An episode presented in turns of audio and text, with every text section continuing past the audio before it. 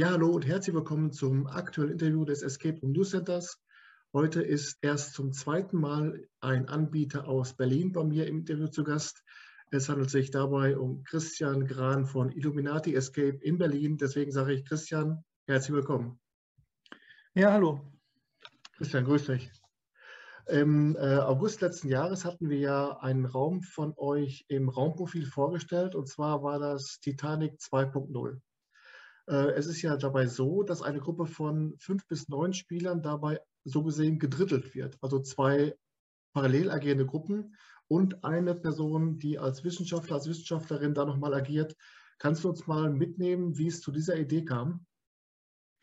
Ja, also wir haben ja bei Eröffnung direkt äh, damals gesehen, dass es relativ wenig Teamräume in Berlin gibt. Äh, damals hat uns ein Battle Mode Raum sehr gut gefallen, den es in Berlin gab. Wir wollten unbedingt einen Battle Mode haben für Cyber Attack, den wir dann auch gebaut haben und haben auch gedacht, für die Titanic, das Schiff, bauen wir einen zweiten Battle Mode.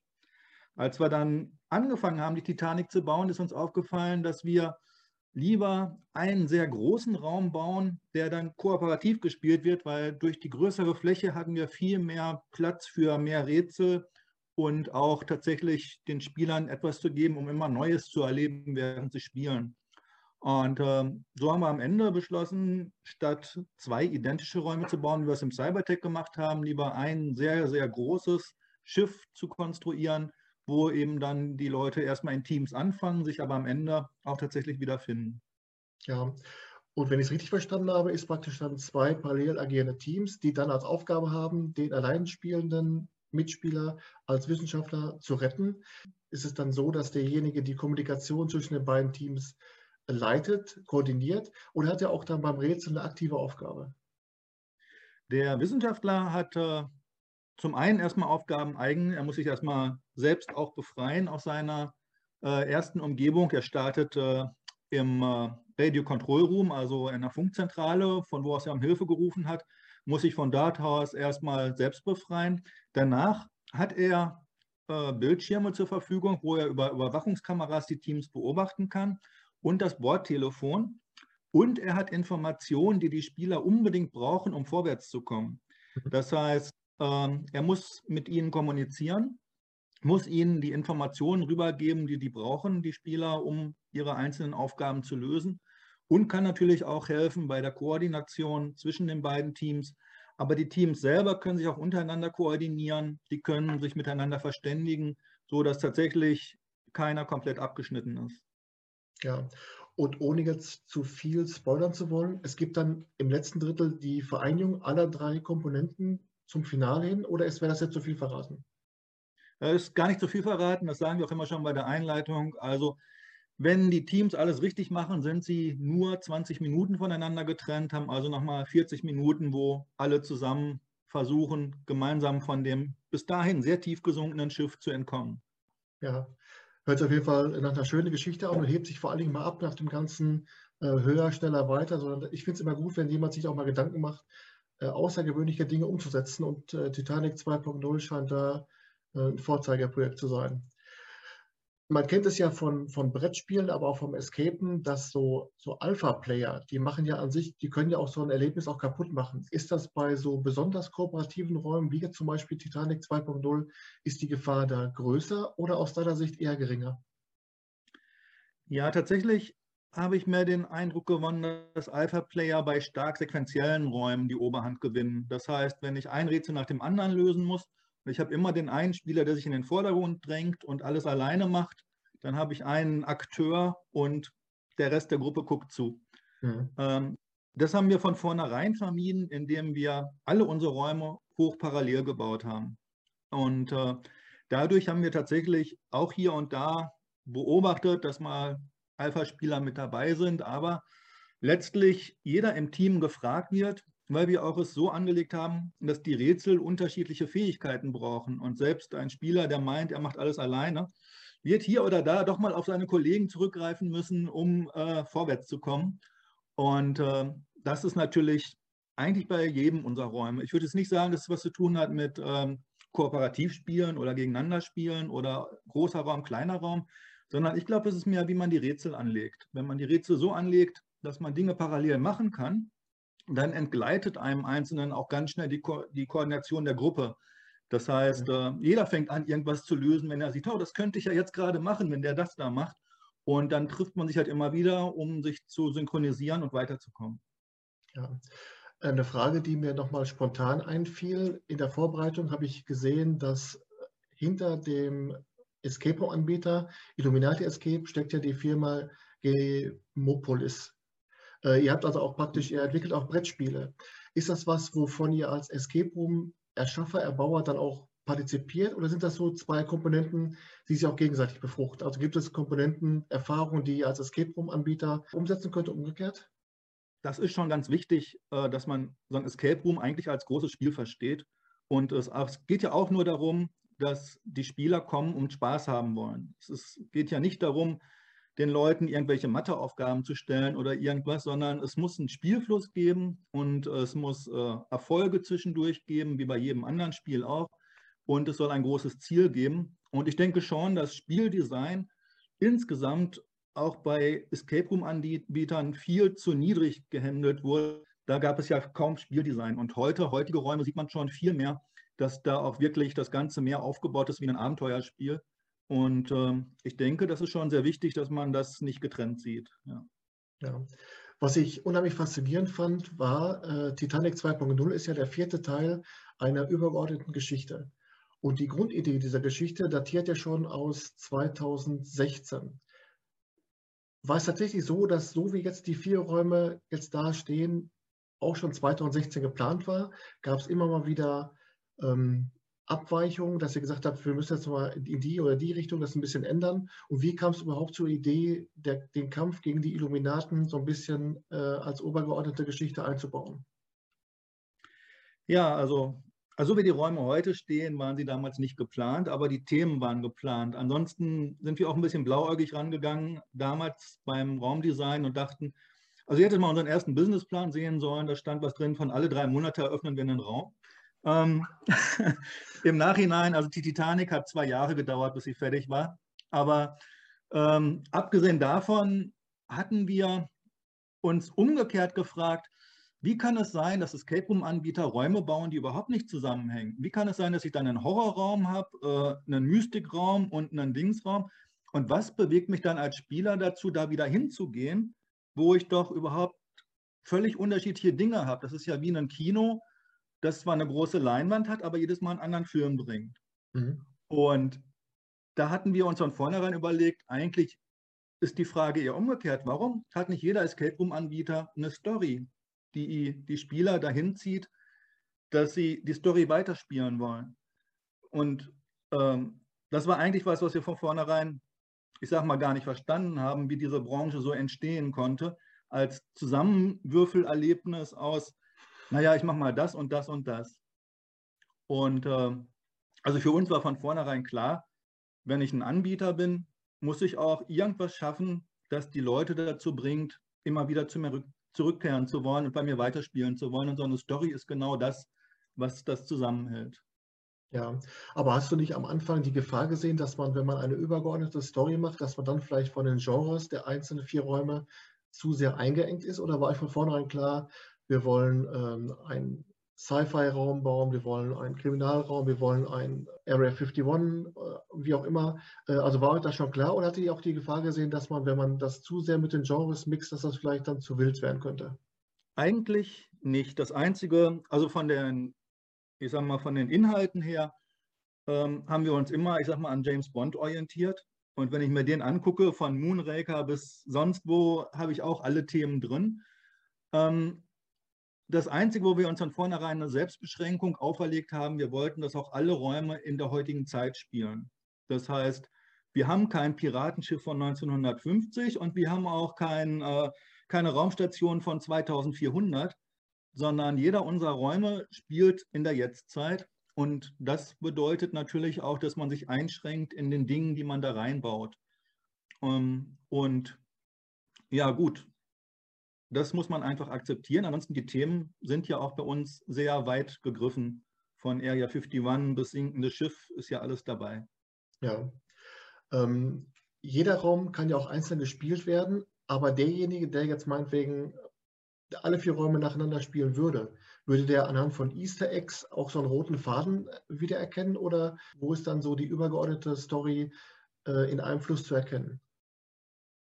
Ja, also es geht bei uns hier immer wieder darum, dass die Illuminati versuchen, die Weltherrschaft zu erlangen und unsere Agenten das verhindern müssen. Der Witz ist, dass die Illuminati das versuchen, mit Hilfe von einer höher liegenden Technologie, einem, einem Quantencomputer, der angeblich nicht von dieser Welt stammt. Und äh, irgendwie hat dieses Gerät auch dazu geführt, dass die Titanic um den halben Erdball teleportiert wurde. Also man findet überall immer wieder Hinweise auf, da ist eine Technologie im Spiel, die nicht von der Erde sein sollte. Und äh, die ist irgendwie in die Hände der Bösen gefallen. Und das findet man in all unseren Räumen wieder. Ja, du hast eben schon den Raum Cyberattack angesprochen. Äh, auf der Homepage heißt es dazu, dass sich der Raum immer wieder an die Mitspieler oder an die Spieler fortwährend adaptiert. Kannst du das mal erklären, wie sich das so im, im Ist-Zustand darstellt? Im Ist-Zustand, sagen wir mal so, als Spieler ist es ja so, du willst einfach einen Erfolg haben und am Ende nach 60 Minuten mit viel Spaß dein äh, Erfolgserlebnis am Ende auch haben und irgendwie hoffentlich gewonnen haben. Das ist so, dass wir aber eine sehr breite Spanne von Spielern haben. Wir haben angefangen vom Kindergeburtstag, wo Zwölfjährige kommen, bis hin zu erfahrenen Escape-Gamern oder ich sag mal, wir haben Studenten, angehende Doktoranden. Also du kannst nicht einen Raum bauen mit festen Rätseln, der dann all diese verschiedenen Gruppen gleichermaßen fordert. Das war uns von vornherein klar und deswegen haben wir äh, einen Raum gebaut, wo man tatsächlich die einzelnen Rätsel über Technik einfacher oder schwieriger schalten kann. Und äh, das ist äh, tatsächlich, kommt das sehr, sehr gut an. Es ist halt so, dass man das sehr einfach über den Spielfortschritt monitoren kann, dass man, man sieht halt, nach zehn Minuten sollten die Spieler eigentlich diese drei Rätsel gelöst haben. Wenn das nicht der Fall ist, dann muss man ihnen vielleicht ein bisschen unter die Arme greifen. Andere mhm. Escape Rooms und machen das halt sehr viel über Hint-Systeme, dass man dann halt sagt, okay, dann helfe ich euch, indem ich euch ein bisschen auf die Sprünge helfe. Im Cyber-Attack können wir das machen, indem wir Rätsel tatsächlich einfacher schalten. Ah. Und ohne dass das die Mitspieler äh, auch mitbekommen. Genau, ja, weil der Mitspieler ja genau sein Spielerlebnis hat und äh, für ihn das auch das ganze Spielerlebnis von Anfang bis Ende auch dann Sinn macht. Ja, denn ich finde, aus der Sicht des Spielers finde ich nichts frustrierender, wenn du vor einem Rätsel stehst, sei es Geschicklichkeitsrätsel oder wie auch immer, und der Spielleiter merkt irgendwann, oh Gott, der ist viel zu döselig, mach, drück mal lieber den Knopf und da kommt irgendwas runter und du merkst als Spieler, es hat dir der Spielleiter geholfen, weil er denkt, du bist einfach nur zu dummdöselig dafür. Nichts ist aus der Sicht des Spielers frustrierender, als wenn man sowas miterlebt. Ne? Ja, genau, das darf nicht passieren, ja. ja. Und äh, ja, es ist sowieso auch ganz, ganz wichtig, wo wir schon bei dem Thema sind, dass die Spielleiter immer bei den Spielern sind. Also äh, es ist nichts frustrierender als eben halt Spieler, die allein gelassen werden und dann auch irgendwie merken, sie verzweifeln an einem Rätsel und niemand unterstützt sie. Oder sie sind in die völlig falsche Richtung gerannt und du lässt sie 15 Minuten lang an irgendwas rumdoktern, was überhaupt nicht zum Spiel gehört. Also sowas darf einfach nicht passieren. Mhm. Du sagtest gerade, ihr hattet das Gefühl, dass der Battle-Modus in Berlin zu wenig vertreten ist. War das eine Entscheidung oder eine Sichtweise, weil ihr selbst oder weil du selbst auch Battle-Modus gerne spielst oder weil der Markt dafür da ist, weil viele Nachfragen kamen? Denn ich habe jetzt bei knapp 90 Räumen noch kein einziges Mal einen Raum im Battle-Modus gespielt. Ähm, deswegen wundere ich mich immer, dass so der, die Nachfrage so da ist. Ja, tatsächlich ähm, hat mir das sehr gut gefallen. Also der Battle-Mode ist ein ist ja was, was du nur angehst, wenn du größere Teams hast. Und das ist natürlich ganz oft, wenn du mit der Firma unterwegs bist. Und ähm, da habe ich auch tatsächlich, als ich selbst noch angestellt war, das erste Mal einen Battle-Mode-Raum gespielt und es hat super Spaß gemacht, wenn man dann so in zwei Teams antritt und versucht wirklich als erstes Team fertig zu werden. Und das gab es damals in Berlin nur zwei Räume dieser Art. Und äh, tatsächlich sehen wir auch heute, dass eben halt, äh, es gibt ja nicht den klassischen Escape Room-Spieler, sondern du hast ja alles vertreten. Und ähm, gerade bei Team-Events, Team-Building-Events kommt äh, der Cybertech immer wieder gut an, wo du wirklich mit zwei Fünfer-Teams äh, gegeneinander spielen kannst. Wobei gegeneinander in Anführungszeichen, es geht eigentlich darum, wer schneller ist. Aber jedes Team erreicht das Ziel. Ja, Würdest du eigentlich sagen, aus der Sicht eines Anbieters, dass sich Fluchtspiele für den Battle-Modus besser eignen als Missionsspiele oder macht das, kein, macht das keinen Unterschied? Das macht aus meiner Sicht nicht so den Sinn oder den Unterschied. Es ist mehr so, ja, wie wollen sich die Spieler vergleichen? Am Ende ist ja das Einzige, was du wirklich vergleichen kannst, wer war schneller. Und das ist bei einem Missionsspiel genauso wie bei einem äh, Fluchtspiel. Ähm, wichtig ist, wenn man weiß als Spielleiter, da sind zwei Teams im Battle Mode, dass dann auch die Spielleiter darauf achten, dass sie mit den Hints gleichermaßen umgehen. Das heißt äh, nicht, dass ich jetzt sage, dem einen äh, Team gebe ich jetzt äh, fünf Hints mehr rein und dann sind die auch schneller draußen, das ist ganz logisch, sondern dass man das in einer Waage hält, sodass auch wirklich eine Vergleichbarkeit am Ende da ist. Ja.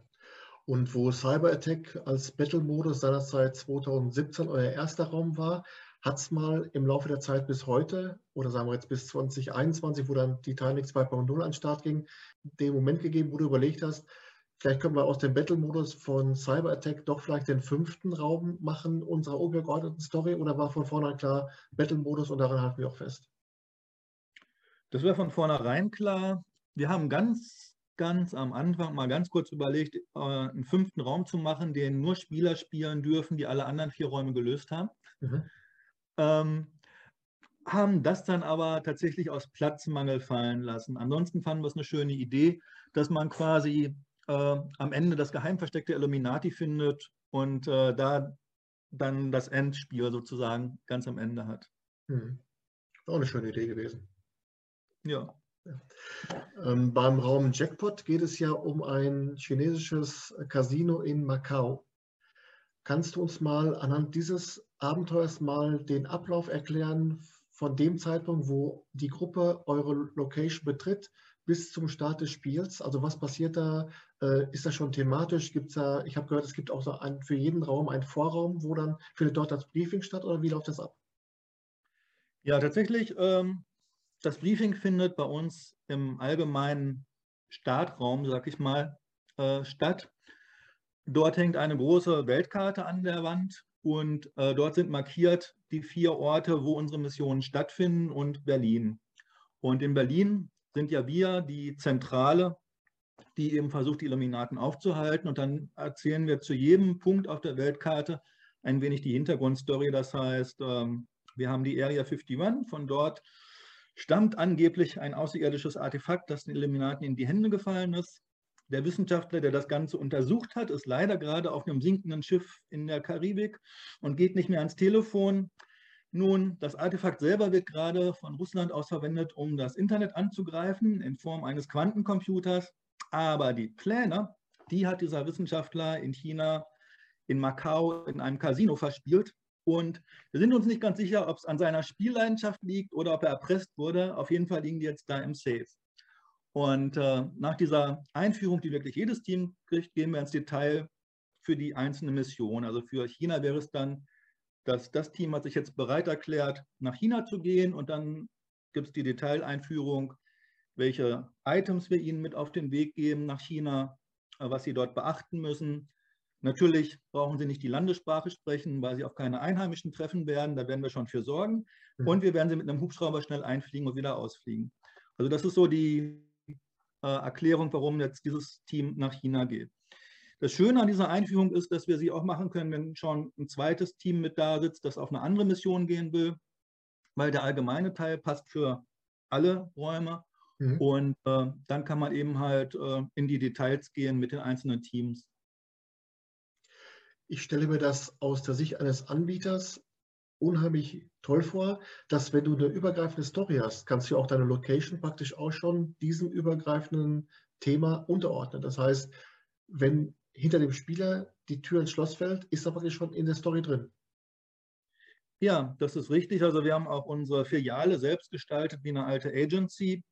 Ähm, am äh, Startpunkt, wo die Spieler dann losgehen, sieht es aus wie auf einem Hubschrauber Heliport. Wir haben auch eine Flugtafel, wo die einzelnen Flüge in die einzelnen Regionen ausgewiesen sind. Ähm, eben halt. Und äh, tatsächlich, äh, wenn man dann eincheckt, wird man auch mit einem Hubschrauber-Startgeräusch begleitet bis zum Raum, wo dann die Intro nachher stattfindet. Das heißt, man kann tatsächlich schon die Filiale selbst als äh, Abholpunkt sehen, wo die Spieler vom täglichen Leben schon abgeholt werden zu einem, ich bin jetzt ein Agent und ich muss jetzt nach China reisen, um dort eine Mission zu erfüllen. Ja, hört sich gut an. Macht Laune. Also das ist ja schon für den Spieler an sich, wenn du in die Location reinkommst und bist da schon in dem Spiel Feeling drin, besser geht es ja nicht. Also wenn du dann erst in einem Foyer bist äh, und ja. dann plötzlich sagt jemand, du jetzt schalt mal den, den, Schalter um, jetzt bist du in Macau. So trittst du in die Location rein, bist sofort im Spiel. Weltklasse. Finde ich gut. Ja, ne, vielen Dank. Also es ist auch so, dass unsere Spielleiter und wir selber auch immer Wissenschaftlermäntel tragen, weil wir sind ja die Leute, die selber nicht auf gefährliche Missionen gehen, so ein bisschen wie M bei James Bond, sondern mhm. wir freuen uns über die Freiwilligen, die sich melden, äh, um für uns auf Mission zu gehen und begleiten sie halt von der Missionszentrale aus. Am Ende von den Interviews im Escape Room News Center frage ich die Anbieter und Anbieterinnen immer nach einem Geheimtipp, also einen Raum, der sie beim Spielen besonders begeistert hat und der ihrer Meinung nach so ein bisschen unter dem Radar fliegt. Sehr häufig wird dabei euer Raum Alien Grill genannt. Hm. Könntest du mal aus deiner Sicht beschreiben, was so die Besonderheit und den Reiz gerade dieses Raumes ausmacht? Ich glaube, der Alien Grill hat eine unheimlich dichte Atmosphäre. Das ist so dieses Area 51 Feeling. Ähm, du startest im Alien Grill in einem alten Diner in der Wüste von Nevada und ähm, wir haben einen alten Diner dahin gebaut mit äh, einem Nachthimmel, Grillen, Zirpen, also alles drum und dran. Und äh, ich glaube, das kommt gut rüber, wie sich die Atmosphäre im Alien Grill verdichtet und äh, die Spieler da wirklich ein Erlebnis haben, schon, wie auch schon gesagt, mit dem Hubschrauberflug dahin. Sie werden dort übrigens von uns auch ausgerüstet mit einem Geigerzähler wegen der hohen Radioaktivität. Und der Geigerzähler ist in diesem Fall der Timer. Wenn der nämlich komplett auf Rot ist, das passiert nach 60 Minuten, dann sind die Spieler leider so verstrahlt, dass sie das, äh, den Alien Grill wieder verlassen müssen, ähm, weil sie sonst auch mit einem Glas Milch nicht mehr zurückgeholt werden können. Ist gut, ja macht, also wenn man schon hört, macht schon, äh, ist gut, ja, ja. Ähm, Alien Grill hat ja mit drei Nominierungen äh, das Finale bei den Topeka Awards knapp verpasst. Ist das so, dass man sich ärgert, weil man das Finale knapp verpasst hat? Oder ist es schon für jemanden dann auch, oder ist es für dich auch schon ein Erfolg, überhaupt nominiert worden zu sein? Wie ist da so die, die Einschätzung? Ja, ganz ehrlich, ähm, ich freue mich über die Nominierung. Aber ich glaube, dieser ganze Award-Part ist so eine Gruppe von vier Spielern, die auch ganz schwer sind, da überhaupt reinzukommen. Weil so wie das ganze Schema abläuft, musst du ja, ich glaube, ein paar hundert Räume gespielt haben, um überhaupt voten zu dürfen. Das bedeutet, bis du genug Leute bei dir im Raum hattest, die hunderte von Spielern, Spielen gespielt haben, um für dich zu voten, vergehen ja Jahre. Was für mich inhärent bedeutet, dass Räume, die gewotet werden, unheimlich alt sein müssen. Oder andersrum gefragt, warum ist die Titanic nicht dabei? Na, sie ist zu neu. Und ja. äh, deswegen, also ich gebe eigentlich viel mehr darauf, dass die Spieler sich freuen, wenn sie rauskommen, auf gute Google-Bewertungen und äh, ja, auf diese Dinge. Ich freue mich darüber, dass der Alien Grader wirklich nominiert wurde aber ich sehe überhaupt keine Chance, irgendeinen Einfluss auf diese Gruppe zu nehmen. Ich meine, ich kann ja nicht äh, 20 Vielspieler zu mir einladen nach dem Motto, ich möchte gerne, dass der Alien Grill nochmal nominiert wird. Ja. Das ist einfach eine Sache, die ergibt sich über Zeit. Denke ich auch, ja. Ähm, für die erste Runde muss man ja 200 Räume auf dem Buckel haben. Und ich habe jetzt wirklich in den letzten Wochen und Monaten gespielt, als gäbe es keinen Morgen. Aber dass ich da mal drankomme, die 200, äh, das wird wohl so schnell nicht passieren.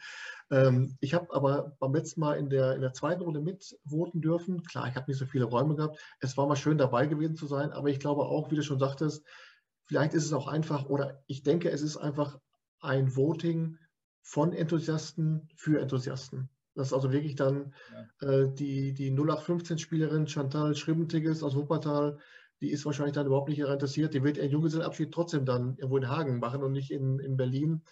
Ähm, es war, ist immer trotzdem ganz witzig, das mal mitzuverfolgen, weil es auch für uns Spieler immer ein paar schöne Informationen sind und vielleicht noch ein paar Tipps. Ähm, aber glaubt mir auch nicht. Ja, Ja, also ich selber, ich gehe auch tatsächlich eher momentan nach Google-Bewertungen, wenn ich irgendwo anders spiele, als nach irgendwelchen anderen Sachen. Man muss ja irgendwie rausfinden, welche Spiele einem gut gefallen würden. Und natürlich, top sind, ist Mundpropaganda. Also wenn jemand irgendwo gespielt hat und meint, das war super, ich denke, das ist immer das Beste. Ja. Und zur Not immer mal wieder beim Escape Room News Center reinschauen, dann weiß man auch Bescheid. Ja, genau. ähm, du sagst, oder wir hatten gerade schon darüber gesprochen, dass man eure vier Räume nicht in einer bestimmten Chronologie spielen muss. Aber würdest du trotzdem jemanden, der fragt, in welcher Reihenfolge er die Räume spielen soll, würdest du dem trotzdem empfehlen, dass er sie nach der Chronologie spielen soll, wie ihr die Räume erstellt habt, weil ihr euch ja letztendlich auch als Escape-Anbieter auch weiterentwickelt habt? Oder was würdest du denen empfehlen? Tatsächlich sind die Räume alle super geworden, alle sehr schön. Und äh, ich empfehle immer den Leuten, spielt das, was euch vom Thema am besten gefällt. Wenn ihr das erste Mal zu uns kommt und ihr seid schon ein bisschen Technik verliebt, dann spielt den Cyber Attack. Mögt ihr Oceans 11, dann spielt den Jackpot mit dem Casino Flair. Wart ihr mit Indiana Jones gut unterwegs, dann nehmt den Area 51. Und wenn euch eh immer das Wasser bis zum Hals steht, dann ist die Titanic genau richtig. Ja. Und eben sagtest du, ihr hattet mal geplant, einen fünften Raum für die, die alle vier Abenteuer absolviert habt. Gibt es denn jetzt für die, die jetzt alle gespielt haben, so ein kleines äh, Andenken, Agentenausweis, äh, Illuminatenhut oder gibt es sowas in der Art? Ja, tatsächlich ähm, sind wir bemüht, nach jedem Raum den Leuten etwas mitzugeben, also äh, bei der Titanic ist es zum Beispiel ein kleiner Magnet. Es gibt äh, die Lizenz zum UFO-Fliegen, wenn man den Elche-Grill abgeschlossen hat. Also es gibt immer ein kleines Goodie mit, das man mitnehmen kann, wenn man den Raum äh, erledigt hat. Und äh, ja, das kann man natürlich alles sammeln, um die Komplettausrüstung zu haben. Ja. Ihr habt neben euren vier Indoor Escape Rooms habt ihr auch zwei Outdoor-Abenteuer mit Safe House und Skywatch und auch noch ein Online-Game, das Artefakt. Sind das auch Abenteuer, die sich in diesem Illuminatenkosmos bewegen oder sind die völlig davon frei äh, angeboten? Naja, also bei Safe House ist es so, ich bin morgens in die Filiale gekommen, als ein Agent der Illuminaten gerade dabei war, eine Bombe bei uns zu installieren. Den habe ich verjagt, aber die Bombe tickt jetzt und ich brauche ein Bombenentschärfungsteam. Ähm, ich glaube, das beantwortet schon mal die Frage, ähm, mhm. ob der in dem Universum ist. Bei Skywatch ist es so, dass die Illuminati die Radargeräte der Erde gestört haben und große Meteoriten auf große Städte niederregnen. Also ja, wir haben immer noch beibehalten, dass die Illuminaten die Bösen bei uns sind. Und auch bei unseren Outdoor-Spielen geht es darum, etwas zu unternehmen, äh, was eben halt diese bösen Machenschaften verhindert. Ja. Und aufgrund eures Backgrounds als Gemopolis ist es dann wahrscheinlich, dass die Outdoor-Touren App-basiert sind und jeder es auf seinem Handy spielen kann. Richtig, also weil wir eben auch Anwendungsentwicklung äh, schon lange betreiben, haben, fanden wir es naheliegend, auch eine eigene App dafür zu machen. Und äh, ja, die App kann auch dann sehr gut die Örtlichkeiten mit einbeziehen in die Rätsel, führt die Spieler von Rätsel zu Rätsel. Ähm, zusätzlich bekommen die äh, Spieler von uns immer eine Tasche mit Ausrüstung, die sie unterwegs brauchen. Ähm, auch da wurde uns versichert, dass das sehr viel Spaß macht, dass es sehr kurzweilig ist. Es sind fast drei Kilometer zu laufen und trotzdem hat sich niemand je darüber beschwert, dass es viel zu laufen ist, mhm. ähm, sondern einfach nur, weil man maximal zehn Minuten zwischen zwei Rätseln unterwegs ist, finden die Leute es einfach eine sehr nette Abwechslung, bei schönem Wetter mal draußen zu sein. Ja. Aber wenn die Leute von euch eine Ausrüstung bekommen, ist es aber nicht so, dass man spontan, sagen wir jetzt, wenn man irgendwo an dem Startpunkt steht und sagt, jetzt möchte ich ganz gerne die Outdoor-Mission spielen, ich kann das dann übers Handy sofort spontan buchen, sondern ich muss erstmal bei euch in die Filiale oder wie läuft das dann ab? Richtig, du musst zu uns hinkommen. Ähm, die der Kurs ist auch nicht variabel, sondern ganz hart an Locations gebunden, die wir ausgesucht haben. Also der Kurs startet bei uns und äh, endet auch in Reichweite, sodass wir die Ausrüstung am Ende wieder äh, uns zurückgeben lassen können. Und ähm, ist einfach eine sehr schöne äh, Sightseeing-Tour mitgekoppelt, auch durch Charlottenburg bei uns in Berlin. Aber man kann das nur da spielen, also nur bei uns in der Nähe spielen. Mhm. Ja, ich dachte nur, weil jetzt gerade auch in den Zeiten, wo dann die Indoor Escape Rooms zu waren, Zeit des Lockdowns, wo dann erstmal nur die Outdoor-Games verfügbar waren, wäre es ja dann auch kontaktlos möglich gewesen. Da habt ihr wahrscheinlich dann die Touren gar nicht anbieten können, oder wie war das dann? Tatsächlich nicht. Also ähm, da haben wir komplett zugemacht zu der Zeit, ja. Ja. Wie kann man das sich dann die Zusammenarbeit und die Koordination, Kommunikation der Anbieter untereinander in so einer Großstadt wie Berlin vorstellen?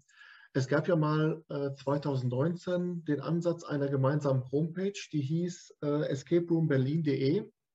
Ich glaube, mittlerweile ist die sogar in die äh, Escape Geeks, in diesen Escape Geeks Kosmos eingeflossen. Mhm. Ähm, kannst du uns mal so ein bisschen erläutern, wie kam es damals zu der Zusammenarbeit? Äh, haben da alle mitgemacht? Wie schwer war es, alle unter einen Hut zu bekommen? Und wie ist es allgemein in Berlin mit der Zusammenarbeit? Also prinzipiell ist es erstmal so, dass ähm, es ein sehr gutes allgemeine Zusammenarbeit gibt. Also ähm, man empfiehlt sich gegenseitig, man kennt sich. Äh, die Game Master spielen vice versa die Räume. Das ist alles äh, sehr kooperativ. Damals äh, war die Zusammenarbeit äh, einmal noch gepusht worden. Da hatten wir gerade überlegt, ob wir uns alle zusammenschließen, um ein großes Portal für Berlin zu bauen. Ähm, da hatten wir auch genau eben diese Seite gestemmt und das Ganze für ein Jahr erstmal versuchsweise gelauncht. Und nach diesem einen Jahr kam genau die Corona-Zeit. Mhm. So dass äh, wir jetzt eine gemeinsame Seite hatten und wir, dann wussten wir inzwischen auch, okay, man muss das Ding natürlich maintainen und pflegen und so. Und ähm, eigentlich hatten dann aber alle kein Geld, um irgendwie jetzt auch noch sowas zu finanzieren. Und da haben wir es wieder eingestampft. Mhm. Das heißt, äh, die Idee fanden eigentlich alle sehr gut, aber wir müssen sehen, ob wir es nochmal neu aufgestellt bekommen oder ob wir einfach sagen, wir leben damit, dass äh, inzwischen recht gute Blogs einfach auch allgemeine Seiten haben, wo man Städte orientiert ja auch nach Räumen suchen kann, mhm. ähm, was ja auch eine gute Alternative ist. Ja. Ähm, jetzt haben wir über den Ist-Zustand geredet bei Illuminati Escape, euer Angebotspalette. Wie sehen denn eure Zukunftspläne aus? Also gäbe es noch Möglichkeiten eines weiteren Raumes bei euch am Standort? Äh, habt ihr noch weitere Pläne, was eine, das Angebot an Outdoor-Touren zu erweitern. Ähm, wie schaut es dann bei euch aus, was die Zukunft betrifft? Ja, also wir haben ja gerade den Alien für zwei Monate zugemacht gehabt, weil wir da nochmal nachgefeilt haben. Das heißt, ähm, da war das eine oder andere, was uns aufgefallen war, wo es immer wieder gehakelt hat im Spiel, wo, was wir noch gerade ziehen wollten. Auch äh, von der Atmosphäre haben wir dann nochmal nachgefeilt. Ich denke, das ist was, was man bei allen Räumen immer wieder sieht. Äh, wir orientieren uns immer so ein bisschen an The Room. Das ist ja, ich sag mal, einer der älteren Berliner Anbieter, der uns auch sehr gut gefällt und wo wir auch immer wieder sehen, dass immer wieder Räume nachbereitet werden.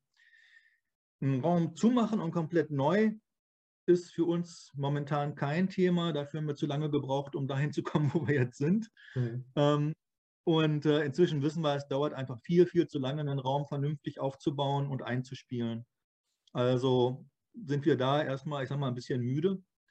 Ähm, Outdoor-Touren haben wir mit den zwei Touren, die wir haben, momentan leider auch alles abgedeckt, was von unserer Location ausgeht.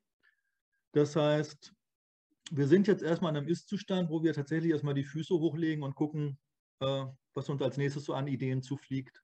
Ja, ist auch mal schön. Ja. Wir haben eben schon mal davon gesprochen, dass es ja bei jedem Interview am Ende immer die Frage nach einem Geheimtipp gibt.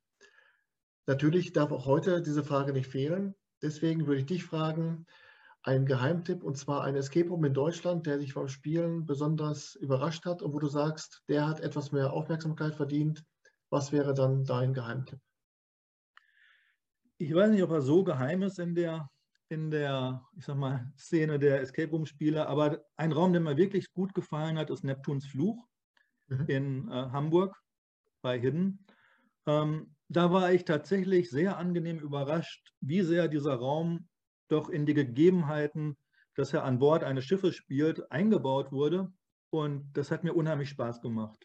Also ähm, der Raum, fand ich, ist einer von denen, die wirklich ein Highlight sind und ich glaube, der auch immer noch zu selten erwähnt wird ähm, als Highlight, ähm, wo man wirklich sagen muss, also da wird tatsächlich komplett gut ausgenutzt, dass man an Bord eines Schiffes ist und man fühlt sich da auch total in einer anderen Welt.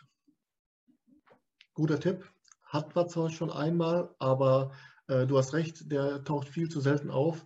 Ähm, ich habe hoffentlich demnächst auch hinten äh, mal zum Interview zu Gast und dann interessiert sich auch, wie man es schafft, dass man dann so ein Escape Room in das Schiff reinbaut, weil er ist ja dann auch, mhm. das wird ja auch wahrscheinlich dann als Museum äh, auch unter Schutz stehen, dass man nicht da, was weiß ich, noch irgendwas äh, umbauen darf, absägen darf, wie auch immer, ähm, wie das ist mit dem, mit der, mit dem bauordnungsbehördlichen äh, Tralafiti.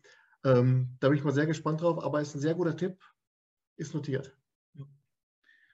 Okay. Jo. Ja, Christian, das war schon.